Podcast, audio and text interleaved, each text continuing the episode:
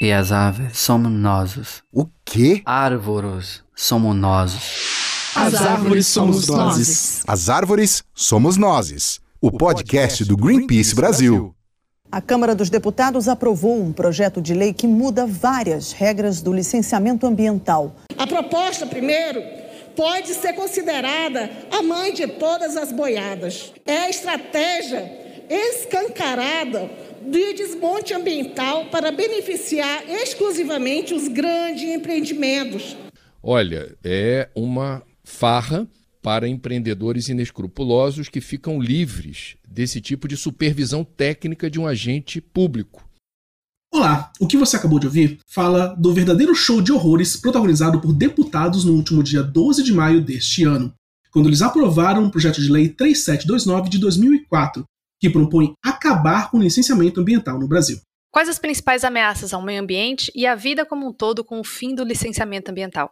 Em meio a uma pandemia que continua se agravando no Brasil, temos um governo que segue agindo com descaso diante da perda de tantas vidas e dedicando a maior parte de seu tempo e de seus esforços para abrir a porteira para a destruição ambiental. A proposta apresentada na Câmara dos Deputados por Neri Geller é a pior versão do projeto desde o início da sua tramitação, em 2004. É o Brasil passando a maior de todas as boiadas, como já havia prometido o antiministro Ricardo Salles na reunião ministerial de 22 de abril de 2020. Eu sou Rafael Silva e você está ouvindo As Árvores Somos Nós, o podcast do Greenpeace Brasil. Eu sou Camila Doreto. No episódio de hoje, nós vamos falar sobre ele mesmo, o licenciamento ambiental. E para falar sobre licenciamento ambiental com a gente aqui, nós trouxemos André Aroeira. Ele é consultor de políticas socioambientais, já foi da Amazônia, do Cerrado e dos oceanos, e hoje ele serve à Mata Atlântica e ao Mico Leão Dourado. Bem-vindo, André. Obrigado por topar esse convite aqui com a gente. Obrigado, Rafa. Camila, é um prazer estar aqui com vocês. Bem-vindo, André. A gente que agradece. Bom, para começar, a gente quer explicar um pouco mais para nossa audiência. É, a gente vai falar sobre o, o, projeto de lei daqui a pouco com a Luísa, mas a gente quer explicar um pouco sobre como é o licenciamento ambiental hoje, por que, que ele é importante, né? É, e como que ele funciona, porque não é só como as pessoas estão dizendo que é tipo é só entrar no site, é, como a proposta de, de lei está dizendo que é só entrar no site e dizer que você vai fazer um empreendimento, né? É um pouco mais complexo que isso e tem um motivo dele ser mais complexo, né? Explica pra gente então, André. Beleza. O, é, o licenciamento ele é, ele é, um pilar, né, da nossa política nacional de meio ambiente. A gente tem um pouco mais de 40, quase 40 anos que a gente tem o licenciamento. Ele, ele, é, ele é uma espinha dorsal dessa política porque ele vai avaliar o que, que a gente tem de impactos dos empreendimentos. Então, ele vai ajudar a gente a planejar iniciativas, a gente vai ajudar a gente a controlar o impacto disso no território e disciplinar é, o uso desses espaços. Né? Então, é uma coisa que todos os países fazem, não é uma novidade, não é uma coisa brasileira. E, grosso modo, o que, você tem que fazer é você vai, você tem um empreendimento, você tem uma ideia, você quer empreender, você apresenta essa ideia para um órgão ambiental e ali você vai fazer uma análise dos impactos, do, do que, que você vai fazer e você faz uma análise completa dos impactos que você vai ter naquela região, impactos positivos e negativos, principalmente. É, e a partir disso o órgão vai avaliar o estudo que você fez e aí vocês começam uma negociação do que a gente pode fazer em relação a esses impactos, né? Os impactos negativos, como é que a gente ou mitiga ou compensa, se eles não forem mitigáveis, é que a gente potencializa eventuais impactos positivos que o empreendimento pode ter. Então, ele não é nada mais do que um instrumento que ajuda a gente a tomar a decisão e o porte do empreendimento, o tipo de, de impacto que ele causa no território vai definir qual, qual é o rito que ele vai seguir, né? Pode ser pouco complexo ou pode ser muito complexo, dependendo se forem grandes obras, né? Essas obras são exceções, essas muito complexas, que exigem estudo de impacto ambiental e a rima. E assim, a gente fala é, o ERM, né? O, o, como você falou de, de, de, empreendimentos grandes né, e complexos, dependendo, obviamente, do tamanho, é o que varia, é o que você falou, varia um pouco do, do tempo de licenciamento, mas todo empreendimento, independente do tamanho, ele vai ter algum tipo de impacto, né? Um impacto grande um impacto menor. Não é porque o, o impacto é menor que o licenciamento tem que ser rápido, né? Que o licenciamento tem que ser automático também. Sim. Só emendando nessa pergunta do Rafa, acho que dentro disso também, queria que você contasse um pouco sobre é, como, dentro né, disso, assim, como que entra a questão das populações, né, assim, né, nessa análise de impacto aí, é, que vem antes ou do que vem depois, assim, você emendar, é contar um pouquinho, assim, da consideração de quem vai ser impactado, né? É, o, o impacto no território, a gente faz uma avaliação global, né, não é só impactos ou ambientais ou impactos localizados, é uma avaliação de tudo que vai acontecer na cidade, nos serviços públicos, transporte, todo tipo de coisa que você imaginar, ele, ele pode ser do escopo do licenciamento, porque os impactos são muito diversos, às vezes são até imprevisíveis. Então, é, trabalhar com as comunidades, com as populações locais é imprescindível, é uma etapa fundamental, porque são as pessoas que, que vão receber aquele empreendimento no seu território. Né? Então, elas têm que ter, primeiro, a possibilidade de serem ouvidas em relação àquilo, e depois garantir os seus direitos e as suas é, que as suas condições não sejam são o elo mais fraco ali da história, né? Então a gente precisa garantir que as condições é, delas sejam mantidas, seus direitos sejam assegurados. Então o licenciamento ele ele tem um dever muito importante de, de, de ouvir essas pessoas e de fazer com que elas participem de todo o processo. Né? O processo precisa ser permeável a essas demandas e ele precisa é, o tempo todo estar disponível para que a sociedade civil interfira. E, e, falando um pouquinho do processo, a gente tem várias formas de fazer um licenciamento. Né? Hoje, no Brasil, a gente já tem muitos tipos de, dependendo do porte do impacto do empreendimento, eles têm um grau de subjetividade maior, no sentido de que o empreendedor ele não precisa necessariamente passar por um rito muito detalhado junto ao, ao órgão ambiental. É, a gente tem formas de fazer isso com segurança.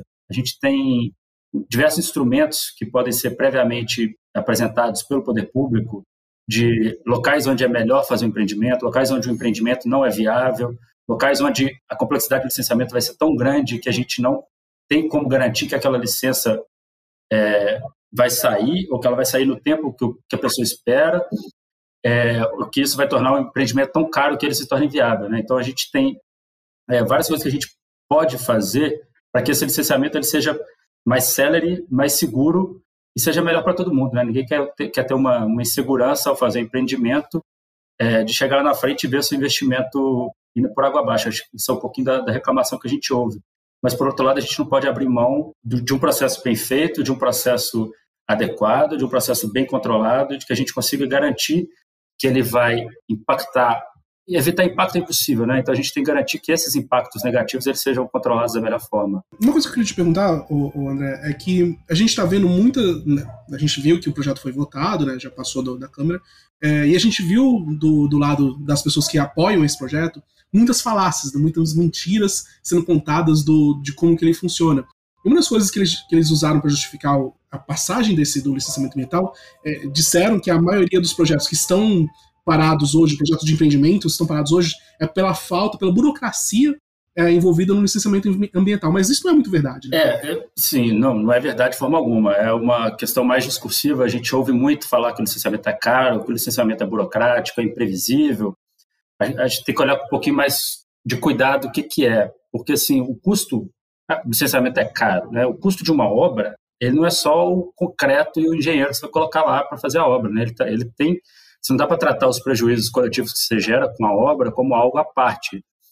É, Belo Monte, por exemplo, o maior custo do, do, empreendimento foi reassentar as pessoas que iam ser alagadas na área da barragem. Né? Então, você, é, o empreendedor decidiu fazer uma obra que vai alagar a casa das pessoas, ele precisa lidar com isso. E é isso, isso entrou como o maior custo de Belo Monte, que é falado por muita gente como um, um custo seria exagerado ou inaceitável. Mas não, o empreendedor está pagando pelo impacto que ele gerou. Né? Uhum. Ele não está pagando o biólogo, igual eu vou lá para ver o que, que ele vai. Quem dera, né? Se tivesse, a gente está precisando valorizar um pouquinho. Ele está pagando pelo impacto que ele gerou. Então, se é muito caro mitigar o impacto que você está gerando de uma iniciativa que você tomou a iniciativa que você quis fazer, é, talvez o, o, seu empreendimento é que seja inviável mesmo, né? Então acho que o, o licenciamento ele ajuda um pouquinho a gente a, a fazer esse tipo de análise também, né? Ele ele favorece é, alternativas de empreendimento que têm um custo-benefício melhor.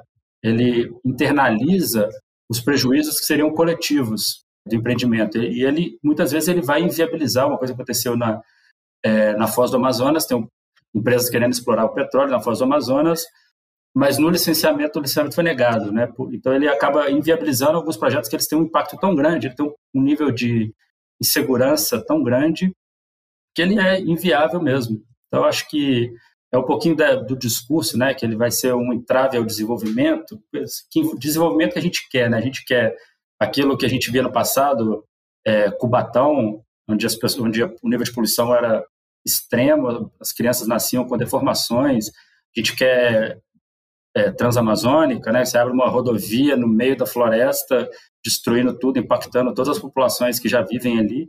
Ou a gente quer um desenvolvimento é, mais amigável, que seja mais com projetos modernos, eficientes. Eu acho que isso é, é isso que a gente tem que entender. O licenciamento é uma ferramenta muito importante é, também para afastar os maus empreendimentos e para guiar o desenvolvimento e a ocupação do território e a forma como a gente lida com os recursos naturais de uma forma que seja mais coerente, assim, mais amigável. Queria fazer uma pergunta em cima disso que você falou, inclusive você citou Belo Monte, uma dúvida que eu tenho até, inclusive, é, por Belo Monte passou por um processo de licenciamento ambiental, teve uma análise prévia do impacto que poderia vir e teve uma cobrança pós tudo que aconteceu, né, sobre o que ela tem que cumprir ou não tem que cumprir, e se ela passou por esse licenciamento, se hoje que se exige ainda o licenciamento, existem casos como este, como pode ficar, né, se não tiver o licenciamento ambiental, que é a proposta aí desse, desse texto do projeto de lei? É, isso é, uma ótima, é um ótimo exemplo, porque o Belo Monte acho que é, um, é o exemplo que mostra qual que era a nossa luta pelo licenciamento, né? tornar o licenciamento uma ferramenta mais eficiente do que ele é hoje. O Belo Monte é um exemplo, é uma, é uma obra que passou por todo um licenciamento e ela saiu com diversos problemas, né? Saiu com vários impactos que é, ou, ou não foram controlados ou eles foram mal geridos, foram mal gerenciados no decorrer da obra. É, então, muita gente briga, inclusive esse projeto ele nasceu nisso, há 17 anos atrás, o projeto de licenciamento nasceu nisso, numa, numa briga para tornar o, o licenciamento melhor. Então, menos permeável a decisões políticas, menos é, menor necessidade de ficar judicializando para que o empreendedor faça o que você é, o que ele precisa fazer, né? É, eu tenho certeza que se não fosse licenciamento, o Belo Monte ia ser muito pior do que já foi. A gente pega, se você pega o projeto, tudo que foi apresentado, até o último, que tem muitos problemas sérios. Eu acho que Belo Monte era uma, uma obra que provavelmente seria inviável no licenciamento bem feito, com a seriedade que, que é necessária. Mas ainda assim, o licenciamento ele melhorou muita coisa. Então, a nossa briga era para que essas ferramentas elas fossem aprimoradas, né? Quando a gente não é, o problema não é o licenciamento, o problema é como ele foi feito e como ele pode ser aprimorado. Ele nunca, acho que nunca vai ter uma ferramenta que é perfeita, a gente nunca vai ter um, um, um empreendimento desse porte livre de impactos.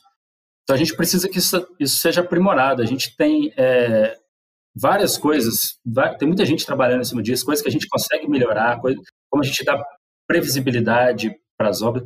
Você imagina, empreender no meio da Amazônia, muitos lugares você não consegue, você nem sabe o que, que tem. Né? Você, não, você, você, você vai empreender, é, é a coisa do a licença é imprevisível é por causa disso. Você não sabe nem o que tem no território, imagina o impacto que você vai causar nele. Então a gente tem muito trabalho a ser feito no fortalecimento de órgão ambiental, a gente tem muito trabalho prévio para poder indicar quais áreas é um zoneamento ecológico econômico, é, avaliação de impacto integrada entre várias obras, porque isso indica para o empreendedor, indica para as pessoas aonde que é, quais são os melhores caminhos, né? quais são as melhores alternativas locacionais, aonde que ele pode tentar é, empreender de forma mais segura e mais responsável.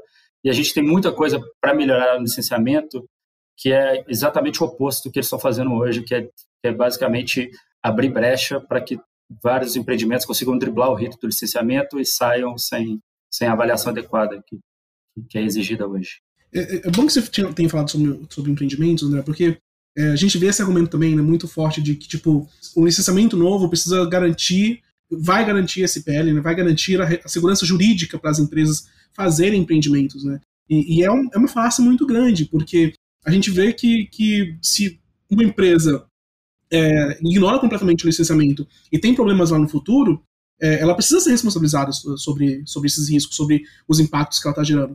E esse PL, ele ignora completamente isso, né? Ele, ele, ele, ele tira completamente a responsabilidade de quem de está, por exemplo, financiando essa, esse tipo de obra, né? Isso, perfeito. É, a questão da, da segurança jurídica é o contrário, né? Ele gera insegurança jurídica. Quando você tem um órgão ambiental te apoiando no licenciamento te dando as diretrizes que você tem que seguir e avaliando os, os prognósticos, te dando um carimbo, você tem uma segurança jurídica muito maior do que você tentar fazer é, o seu próprio licenciamento, tentar prever os seus próprios impactos. Né? Então, essas empresas. É igual, é, por exemplo, vacina para Covid. A Anvisa, quando a Anvisa vai lá, pega os documentos da vacina e aprova, ela está atestando que, que, que aquela vacina é boa e ela está meio que protegendo o fabricante da vacina. Ele está garantindo, olha, o Estado está assumindo a responsabilidade que é dele de controlar esse processo e garantir que ele está sendo feito de forma adequada. Então, se der um problema lá na frente, você consegue cobrar o Estado, né? Então, da forma como está, o que vai acontecer é que a empresa ela vai precisar trazer para os seus quadros gente que entende é, profundamente de impactos ambientais, é uma coisa que ela não precisava fazer antes, porque ela tinha garantia de que o órgão ambiental estava avaliando o processo conjuntamente.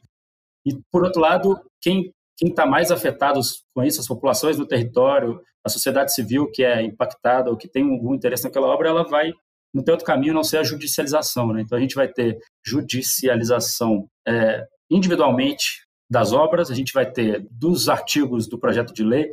A gente, é, se já era uma guerra jurídica como vinha antes, como foi é, o exemplo de Belo Monte que a gente falou, agora vai ser uma coisa muito pior, né? Então talvez a gente tenha aí vários anos de em que tudo fique parado enquanto a justiça decide e a gente tenha vários várias é, obras em sequência sendo judicializadas e, e todo mundo sai perdendo com essa história. Bom, é, então a gente soube de um exemplo em que é, o licenciamento ambiental foi aplicado de uma forma equivocada, né, caso de Belo Monte, mas acho que é importante a gente trazer também é, um caso bem sucedido, sabe assim, como é importante o licenciamento, como ele pode funcionar e o que ele pode proporcionar.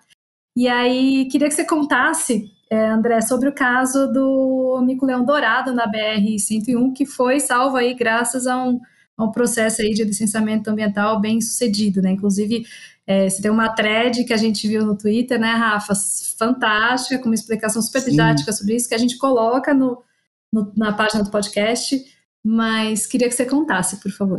É, essa, essa história do mico, acho que é uma história muito, muito didática, muito legal para a gente entender o que é o licenciamento, né? É muito difícil a gente falar em bom licenciamento, acho que é uma, é uma política pública, ela é feita por pessoas, e ela tem as suas subjetividades. Então a gente sempre a gente não vai ter um, um exemplo de manual lá. Isso aqui foi um bom licenciamento, né? Se por exemplo se Mariana se a barragem não tivesse rompido, o licenciamento teria sido bom? Não sei, né? Talvez. Acho que os, licencia... os bons licenciamentos estão por aí é, salvando vidas e a gente nem percebe, né? A gente só percebe quando dá errado mesmo. E, e essa história do Mico, eu acho que ela, ela é muito legal porque ela mostra claramente como é que o licenciamento ele ajuda a gente a colocar é, alguns princípios importantes na tomada de decisão, né? É, precaução, é, custo-benefício, avaliação de impactos, é, é, internalizar prejuízos que seriam coletivas, né? Então, é, o mico dourado ele existe em florestas de baixada, no interior do estado do Rio de Janeiro, até 500 metros de altura. Então, é uma hábitat bem restrita, é uma espécie que teve muitos problemas no passado e foi quase dizimada, né? Chegou a 200 e poucos indivíduos na natureza. E, a, e tem uma BR, a BR-101, que é uma BR que existe há muitos anos, muito antes de ter licenciamento ambiental, que ela corta essas florestas no meio. Então, os animais de um lado não conseguem chegar do outro. E a, e a gente tem estudos é, mostrando que, para salvar o mico, eles precisam atravessar. A gente tem tão pouca floresta que elas precisam estar todas conectadas. Então, ele, ele a rodovia é uma barreira intransponível para um macaquinho de 600 gramas. E quando eles foram duplicar, foi o momento em que a gente falou: peraí, calma aí. É, essa rodovia, se ela for duplicada, se ela sair, ficar como estava, é, sem nenhum mecanismo que permita aos micos ir de um lado para o outro, sem ser massacrado pelas carretas, acho que eles nem chegam, eles nem vão ser atropelados, porque eles não vão nem chegar perto da rodovia. Se a gente não tiver isso, o mico, a gente tudo que a gente fez pelo mico-leão dourado foi em vão, a gente não vai conseguir salvar o bicho da extinção. E aí começou uma luta, porque a companhia, ela, é, a empresa que está fazendo a duplicação da rodovia, não queria, não previu esse impacto licenciamento, só que o licenciamento ele permite que a gente consiga intervir em determinados momentos, né? essa coisa de escutar os afetados.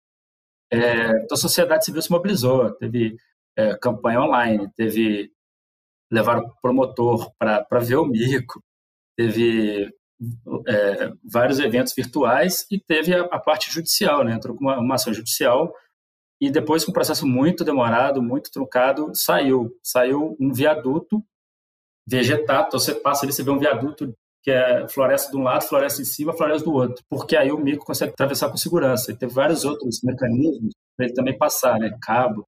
É, eu estou trabalhando nessa iniciativa agora, na Associação Mico Eldorado, então a gente tem vários é, mecanismos de transposição para os micos e a gente vai testar a eficiência deles. Então, isso é um marco para rodovias no Brasil e provavelmente a gente está criando um precedente muito importante para rodovias que vão ser feitas no Brasil inteiro, que é de construir passagens de fauna que sejam apropriadas à fauna daquela região. E então a gente vai estudar qual é a eficiência de cada um deles para o mico, para outras espécies ameaçadas que a gente tem aqui na, na, nessa região. E, e tudo isso graças ao licenciamento ambiental. Se não fosse isso, não, não teria como. E, eu, e, a companhia falava que era muito caro, que agora o empreendimento vai ficar, né, esse papo que a gente já a gente ouve muito em todos os empreendimentos, mas acabou que o viaduto custou ali uns, acho que 9 milhões de reais, não foi tão caro, assim, uma duplicação de rodovia interestadual, e, e, isso vai ser pago pelos usuários da rodovia no, no pedágio, né, então vai pagar uma fração de centavo a mais para viabilizar a construção do viaduto que vai salvar o mico. Então, é, quem causou impacto no mico, que são os usuários da rodovia, estão pagando para que esse impacto seja mitigado por meio do licenciamento. A gente espera que os micos consigam atravessar, consigam ir de um lado para o outro e, e, persistir e sobreviver, que essa que é a nossa luta. Show de bola. Quem quiser saber mais até sobre essa história, é, no episódio 37 do nosso podcast, nós conversamos com o Luiz Paulo, né, colega aí do seu, do, da Associação Mico Leão Dourado. É, o episódio 37, por sinal, foi o que nós falamos sobre a fauna é, existente nas nossas notas de dinheiro, nas nosso, no nosso papel moeda, e um deles era o Mico Leão Dourado, então o Paulo, Luiz Paulo explicou pra gente um pouco mais sobre isso, é, e foi bem legal. A gente vai linkar o episódio 37 lá, neste episódio. Também já ouvi e recomendo muito esse episódio. Show de bola. Bom, então é isso. Nós temos então uma visão de como o licenciamento funciona. Nós vamos agora para a Luísa para entender um pouco mais sobre como esse projeto de lei vai destruir o licenciamento. Então, muito obrigado, André, pela sua participação. Quer deixar algum recado para todo mundo que está ouvindo sobre a Associação Nicoleno Dourado, alguma coisa que vocês estão fazendo? Ah, hoje é o, a gente está gravando aqui no dia da Mata Atlântica, né? E então acho que é uma mensagem legal. Viva, viva o Mico Leão Dourado e vamos fazer muita pressão no Senado para ver se a gente consegue se não derrubar, a gente consegue melhorar bastante é, esse texto do licenciamento, que vai ser muito importante para todo mundo. Obrigado pela oportunidade e seguimos. Show, vamos tentar impedir essa boiada de passar aí. Obrigada, André. A gente acabou de fazer uma conversa então com o André Aroeira, que a gente falou sobre o que é licenciamento ambiental. Ele contou pra gente como o licenciamento ambiental ajudou a salvar uma espécie, que é o mico-leão dourado, e agora a gente vai conversar com a Luísa Lima, que é analista de políticas públicas do Greenpeace Brasil. Bem-vinda, Luísa, a essa conversa. Obrigada pela sua presença.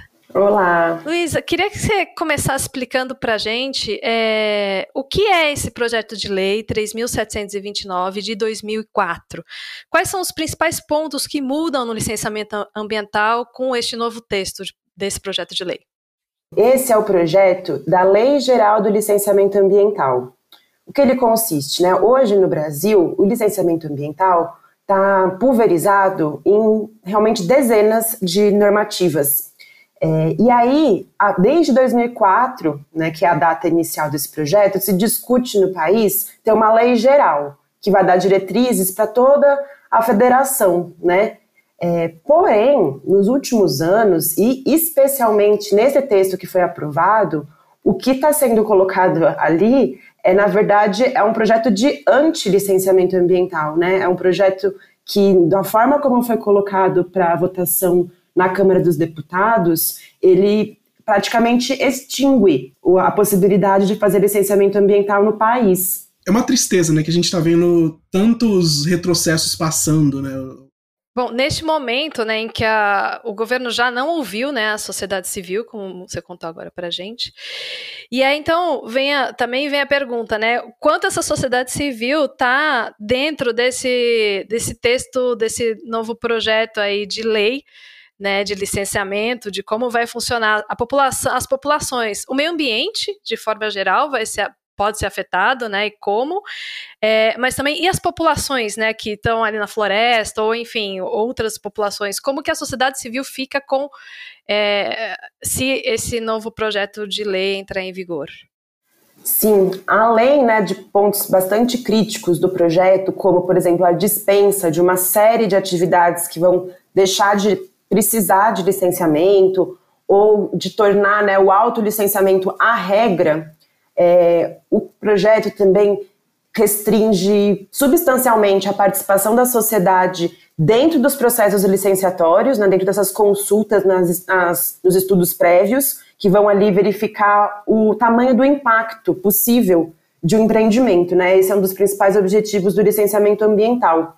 Além disso, é, o projeto também desconsidera, é, retira a necessidade de estudos prévios de impacto em unidades de conservação, em terras indígenas e territórios quilombolas não homologados ainda. Isso é muito preocupante porque é, essa porção desses territórios né, não homologados é grande. São um quarto dos territórios indígenas ainda não foram homologados e, e de territórios quilombolas é ainda pior. Representa 87% dos territórios quilombolas no Brasil. Então a gente vê que vai impactar, é, pode impactar de uma forma bastante severa essas populações em especial. E Luísa, o que, que pode acontecer caso esse projeto, esse texto realmente vire lei? Pois é, a gente vai se ver diante de uma possibilidade muito maior da ocorrência de desastres, como foi, por exemplo, o de Brumadinho de Mariana, é, a possibilidade de obras, grandes obras, serem construídas sem devido licenciamento, e também atividades de médio e baixo risco, né, enfim, simplesmente não passarem por nenhum tipo de análise prévia, né? Por quê? Dentre os principais pontos ali levantados, né, é, pontos críticos do projeto está a dispensa completa de, de, de licenciamento de uma série de atividades. Além disso, o projeto tor cria um dispositivo que se chama licença por adesão e compromisso. É, na verdade, uma licença por autodeclaração. Né? O proponente do empreendimento entra num site, faz ali o seu cadastro. Só que, é, e aí já está liberado, né? Ele, isso vai valer para empreendimentos de baixo e médio risco. E por que, que a gente faz esse alerta? Porque as, a, as barragens de Brumadinho e Mariana, por exemplo, elas eram consideradas de baixo risco. Então, essa categoria vai ser por, simplesmente por adesão e compromisso. Ele, né, o próprio empreendedor vai ali descrever e vai, já estar apto a fazer a licença de operação. Depois vai precisar que um fiscal vá a essa área para analisar se tudo está tá de acordo. Isso torna uma insegurança muito grande para o próprio empreendedor, né? Porque justamente a importância do, dos processos de licenciamento, dos estudos prévios, é dar segurança, tanto para as populações, para o meio ambiente, mas também para o empreendedor, né?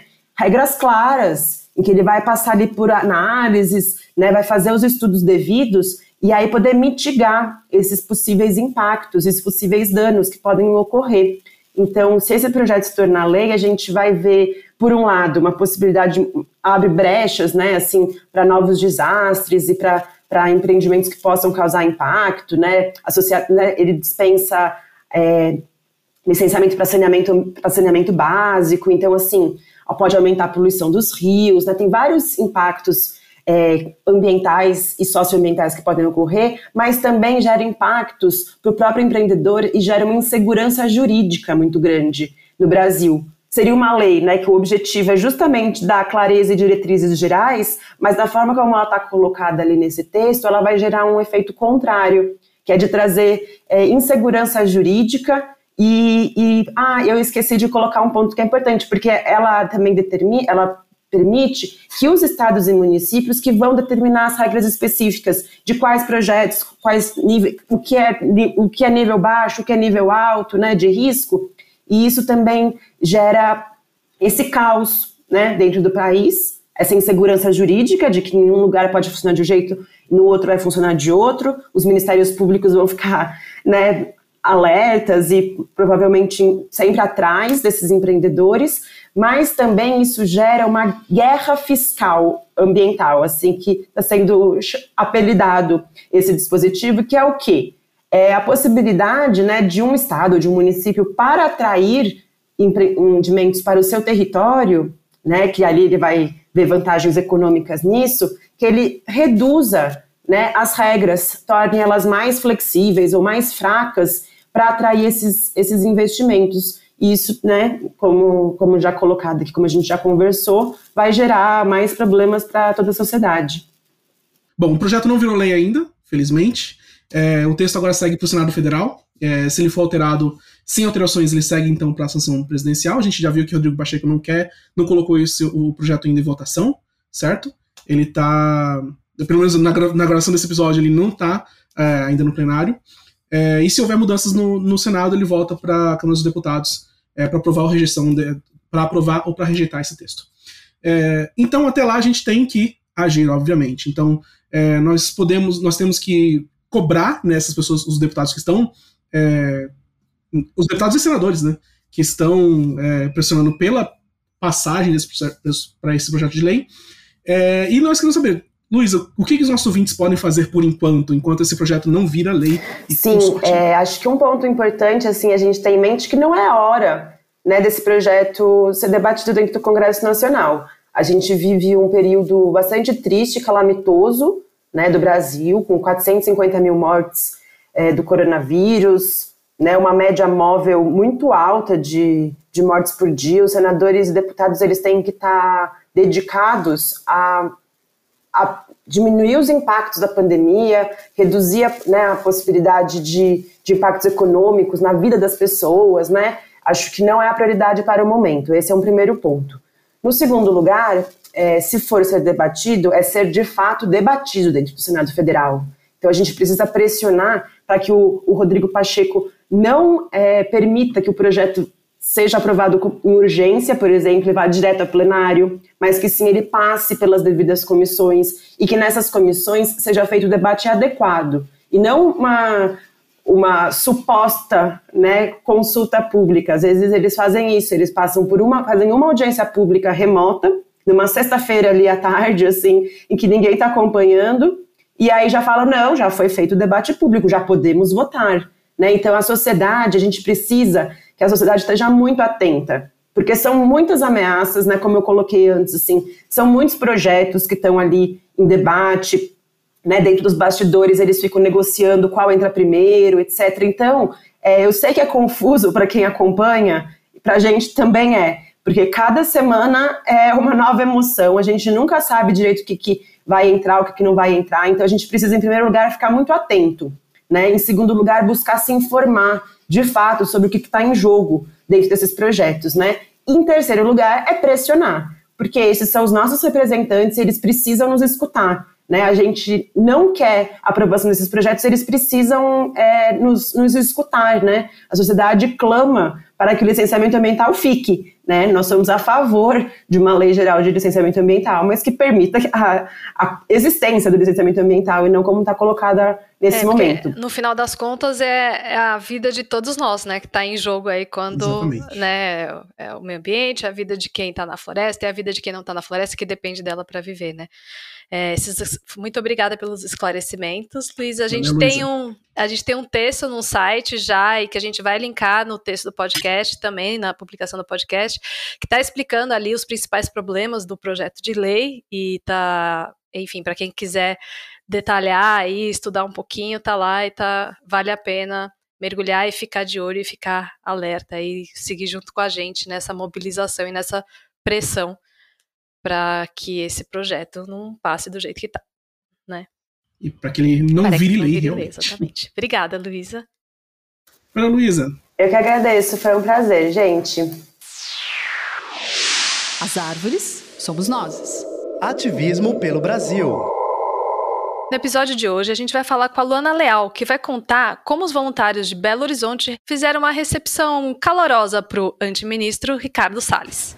Oi, aqui é a Luana Leal, da equipe de comunidades, e hoje a gente vai contar da recepção que os voluntários lá de Belo Horizonte fizeram para o Salles no último dia 17, quando o ministro compareceu em uma reunião da Federação das Indústrias do Estado de Minas. Escuta aí como foi.